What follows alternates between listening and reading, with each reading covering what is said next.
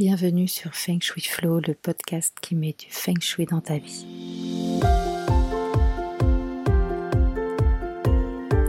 Mon nom est Aude je suis expert Feng Shui.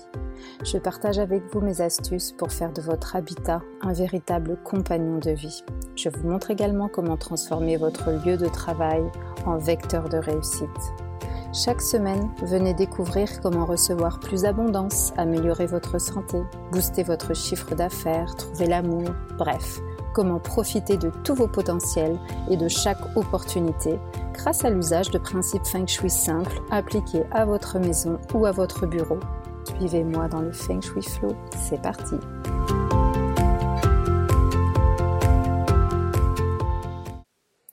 Hello hello, je suis ravie de vous retrouver pour cet épisode numéro 3 du euh, podcast Feng Shui Flow. Aujourd'hui, on va parler de l'équilibre entre le yin et le yang. Euh, mais avant, je voulais juste vous faire une petite aparté. Euh, je ne sais pas si vous avez remarqué, mais mais quand je décide d'enregistrer ce podcast, eh bien, je le fais de manière parfaitement imparfaite, comme dirait euh, Martin Latulipe.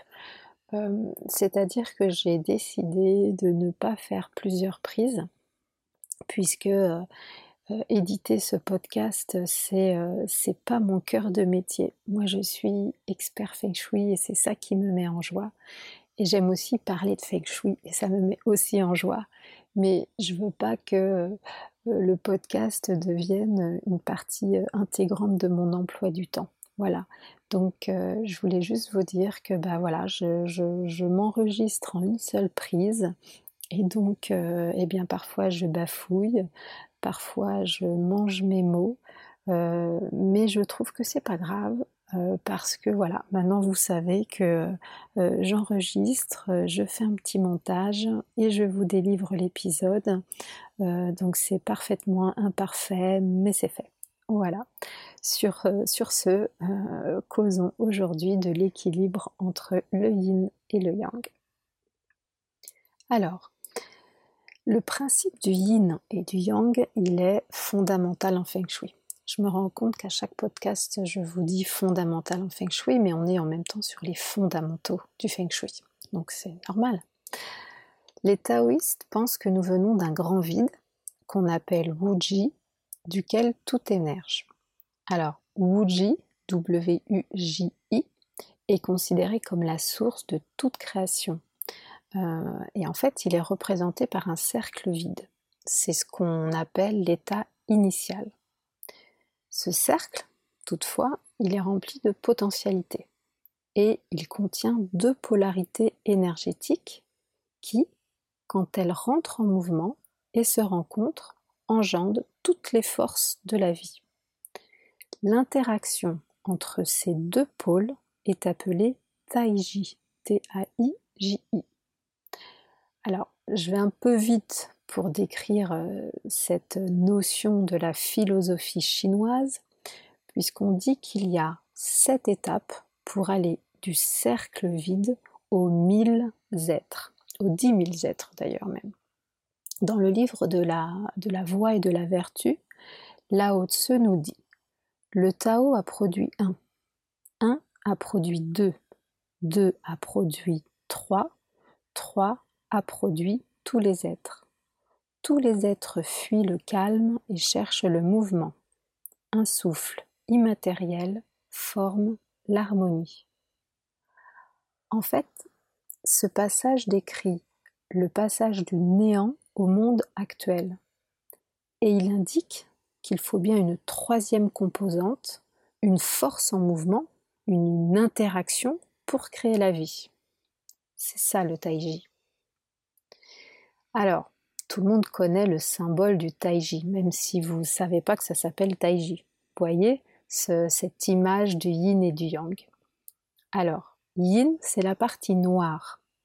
C'est le symbole du féminin, mais aussi le symbole de la terre, de la lune, du froid, du calme, de la créativité.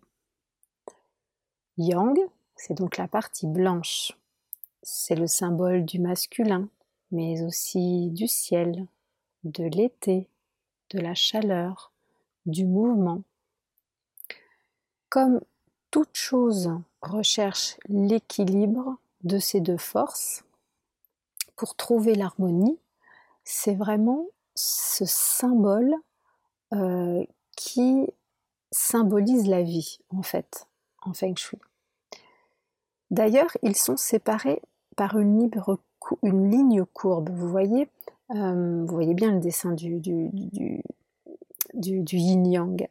Euh, et en fait, cette ligne courbe, vraiment, c'est pas facile à dire, montre à la fois que leur relation elle est harmonieuse, mais que tout reste en mouvement, que rien n'est achevé. Et c'est en fait finalement le mouvement perpétuel de la nature et des saisons. Le point blanc dans le yin montre une conscience intelligence, la, la petite graine du yang, et vice-versa. Et voilà, donc en fait, le yin et le yang, ce sont les deux forces opposées du chi de l'univers. C'est les deux aspects de toute chose. On n'aurait pas de lumière sans obscurité. On n'a pas de froid non plus sans chaleur. On n'a pas de mâle sans femelle. Ce qu'il faut bien comprendre, c'est que le yin et le yang sont complémentaires et interdépendants. Chacun donne vie à l'autre. Donc, qu'est-ce qu'on entend par l'équilibre yin et yang? Eh bien, en feng shui, on va étudier si les deux forces, yin et yang, sont en harmonie, c'est-à-dire si elles sont bien en équilibre. On va donc mesurer la proportion de yin et la proportion de yang autour et dans l'habitat, dans le lieu. Euh, puisque vous vous en doutez, il n'apporte pas du tout le même type d'énergie. Le chi, il est différent. À l'extérieur, par exemple, l'énergie ne sera pas la même entre une maison en Sologne, près d'un étang et d'une forêt, ou un chalet à la montagne, ou un pavillon dans un quartier euh, résidentiel de région parisienne. À l'intérieur, les pièces en elles-mêmes, les meubles, les objets ont aussi une énergie propre, qui peut être donc soit yin, soit yang. Je dirais que ce qu'il faut rajouter aussi, euh, c'est qu'un objet, un élément, un endroit est toujours yin ou yang par rapport à un autre. Si on prend l'eau par exemple, eh bien, l'eau courante, elle est yin par rapport à un glaçon mais elle est yang par rapport à de la vapeur. C'est la comparaison qui définit la qualité yin ou yang de l'objet. Donc dans l'habitat ou dans les lieux, on fait comment? Eh bien, On applique vraiment ce principe sur les pièces. Par exemple, il y a des pièces yin et des pièces yang. Et on peut en fait, pour analyser l'équilibre, un peu euh, sommer les surfaces des pièces yin et les comparer à la surface totale représentée par les pièces yang. Ça donne déjà une idée d'un certain équilibre. Les pièces yang euh, sont généralement les pièces qu'on appelle les pièces de jour, euh, où il y a normalement bah, la plus grande activité, donc l'entrée, le salon, parfois le bureau. Les pièces yin sont plutôt celles où on cherche le calme et le repos la chambre, la salle de bain. Mais attention, rien n'est définitif, et puis surtout en fonction du moment de la journée, une pièce yang peut devenir yin. Euh, la chambre d'un gamin hyperactif de 5 ans, par exemple, je pense qu'en journée, elle est très yang, et quand vient le moment du soir, elle devient yin. Euh, votre séjour, par exemple, bah, si vous faites le ménage et que vous mettez euh, David Guetta à fond, c'est yang. Et puis euh, après, une fois que votre ménage est fait, en fait, vous vous installez dans un petit coin tout cosy et vous tamisez les lumières pour lire, votre livre préféré. Bah là, vous voyez, on est plus yin. Donc, on a le yin et le yang, on va dire, dans les pièces, mais il y a aussi le yin et le yang pour les meubles et les objets. Donc, une fois qu'on a analysé par exemple la proportion yin et yang au niveau des pièces de la maison, l'expert feng shui va regarder l'équilibre au sein de chaque pièce. Et en fait, euh, on sait que pour favoriser la circulation du chi, donc de l'énergie, si vous ne voyez pas de quoi je parle, réécoutez l'épisode numéro 2. La pièce ne doit pas être trop encombrée avec trop de meubles ou d'objets volumineux. Et donc, la taille des meubles, elle doit être proportionnée à celle de la pièce. Alors, ça paraît évident, dit comme ça. Et pourtant, dans beaucoup d'habitats, en fait, cet équilibre n'est pas respecté. Je dirais que c'est particulièrement vrai, en fait, dans les, dans les villes ou les régions euh, où, les mètres carrés sont précieux. Les, surfaces à vivre sont de plus en plus petites, mais on consomme de plus en plus. Et donc on achète des meubles de rangement supplémentaires pour ranger tout ce qu'on surconsomme. Euh, dans un séjour équilibré, par exemple, on choisira une table de salon petite et légère face à un grand canapé méridien. Voyez, euh, on accrochera le téléviseur au mur pour aérer la surface au sol, etc. Après, on a des objets qui sont, de par leur nature, en fait plus yang que yin. Euh, la télé, un ordinateur, une lampe halogène, euh, ils sont plutôt yang et donc leur usage n'est pas recommandé dans les endroits qu'on veut conserver yin. Par exemple, euh, une chambre très éclairée avec une, partie, une, parure de lit aux couleurs très vives, une télé accrochée au mur, avec dans un coin une table avec un ordinateur. Bah, ça, c'est vraiment trop young pour une chambre. Donc euh, l'idéal déjà, ce serait peut-être de mettre l'ordinateur dans une autre pièce et peut-être aussi de changer le, linge de lit. le yin et le yang, ça s'harmonise aussi par rapport aux occupants des lieux.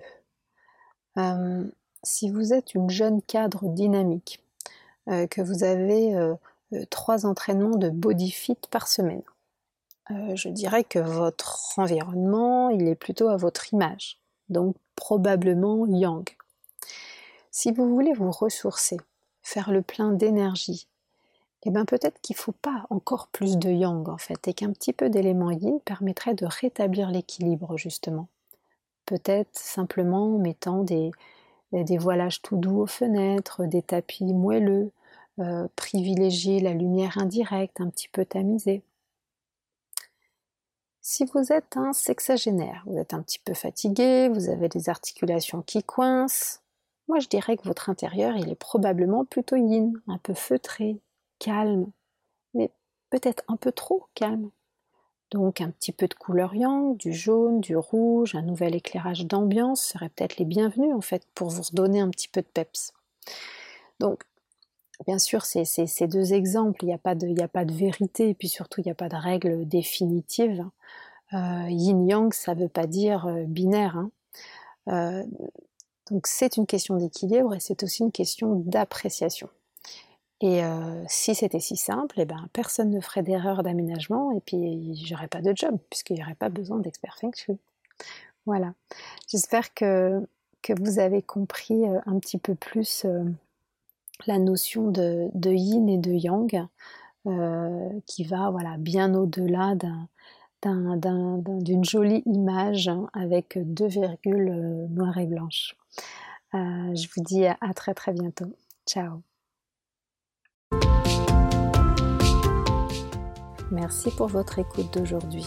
Pour aller plus loin, n'hésitez pas à lire les articles très détaillés que j'écris chaque semaine sur le blog de mon site fengshui-expert.fr. Pour ne rien rater des prochains épisodes, suivez-moi sur votre plateforme de podcast préférée ou sur mes réseaux sociaux. Vous me trouverez sous le nom Aude à la déco. Merci beaucoup, à bientôt et d'ici là, restez dans le flow.